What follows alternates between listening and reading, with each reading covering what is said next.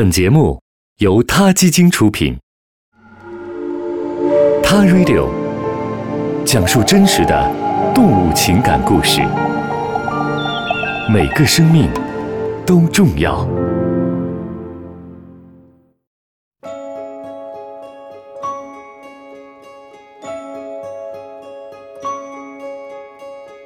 狗在看着我们人类的时候，你知道它在想什么吗？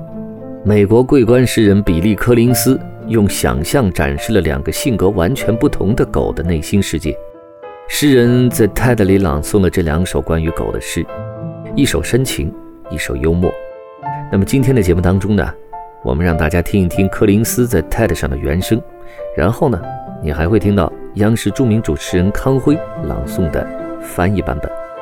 先来听一听第一首诗。这首诗描述的是一只心思十分细腻的狗，对主人充满了眷恋。诗的名字叫做《狗对主人的心计》。As young as I look, I am growing older faster than he. Seven to one is the ratio they tend to say. Whatever the number, I will pass him one day and take the lead, the way I do on our walks in the woods. And if this ever manages to cross his mind, it would be the sweetest shadow I have ever cast on snow or grass. 看起来我比他年轻，可我却会更快的变老。他们说，我的一年等于他们的七年，我的生命怎么也会比他更早结束。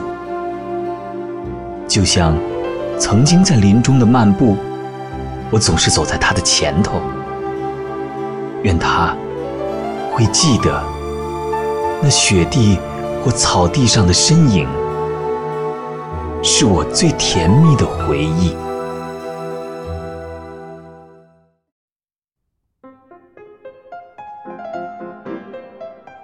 这第二首诗说的是一只仙逝多年的狗。他归来的亡魂对昔日的主人诉说阴阳相隔、岁月更替都无法化解的恩怨。诗的名字按字面的翻译叫做“亡灵”，但实际上呢，这首诗里的亡灵狗其实是为了回来吐槽主人，而且整首诗从头吐到尾，连主人家的草坪他都没放过。所以这首诗的标题就不如翻译成“毒蛇亡狗大吐槽”。如果你觉得第一首诗不算什么，那我相信这第二首一定能击中你。I am the dog you put to sleep, as you like to call the needle of oblivion. Come back to tell you this simple thing I never liked you. when I licked your face, I thought of biting off your nose. When I watched you toweling yourself dry, I wanted to leap and unman you with a snap. I resented the way you moved, your lack of animal grace, the way you would sit in a chair to eat, a napkin on your lap, a knife in your hand. I would have run away, but I was too weak. A trick you taught me while I was learning to sit and heal, and greatest of insults, shake hands without a hand. I admit the sight of the leash would excite me, but only because it meant I was about to smell things you had never touched. You do not want to believe this, but I have no reason to lie. I hated the car, hated the rubber toys, disliked your friends, and worse, your relatives. The jingling of my tags drove me mad. You always scratched me in the wrong place. All I ever wanted from you was food and water in my bowls. While you slept, I watched you breathe as the moon rose in the sky. It took all of my strength not to raise my head and howl. Now I am free of the collar, free of the yellow raincoat, monogrammed sweater, the absurdity of your lawn. And that is all you need to know about this place, except what you already supposed and are glad it did not happen sooner, that everyone here can read and write, the dogs in poetry, the cats and all the others in prose. 你用那无忧针让我长眠，可我偏要回来跟你说我有多恨你。我舔过你的脸， 可我实际上想咬下你的鼻子。我看过你用毛巾擦拭身子，可我实际上想咬下你的命根子。我讨厌看你走路的样子，一点儿也没有我们动物的优雅。你吃饭总得坐着，腿上还非要铺一块餐巾，手里没有刀就没法吃东西。要不是我身体越来越糟，我早就会弃你而去。我才不要跟你学那些没用的把戏，坐下跟随。最侮辱我的是让我用没有手的爪子去握手。我得承认，看见狗绳子会让我兴奋，那意味着我可以去闻那些你最讨厌的味道。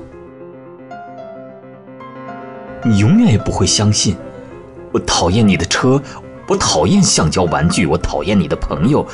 我最最讨厌你的亲戚，我快被脖子上的铃铛搞疯了，你连给我挠痒都挠不对地方。除了食物和水，我真的对你别无所求。每当你入睡，我听着你的呼吸，看着窗外升起的月亮，我得憋屈着自己，不能像狼一样起身长嚎。现在好了，我不用再戴那项圈儿，不用再穿那黄色的雨衣，不再穿那带着字母的套头衫，不用去你那块一点儿也不自然的草坪。这就是我要跟你说的一切。你也许已经知道，你也许巴望着晚点知道。猫会散文，狗会作诗。每个动物都有文化。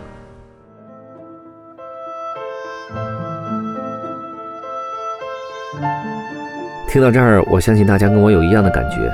比利·柯林斯的诗句都是大白话，他偏好在简单的诗句当中蕴藏着深奥的智慧。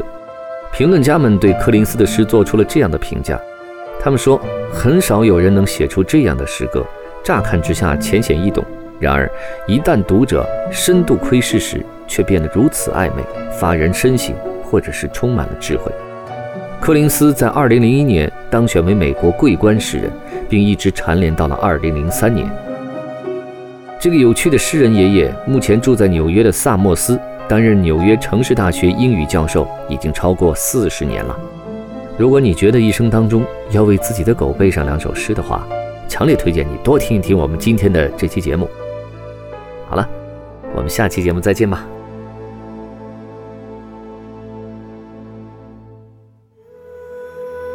他 Radio，中国大陆第一家动物保护公益电台。在这里，我们讲述动物的喜怒哀乐，尊重生命，善待动物。他的世界，因你而不同。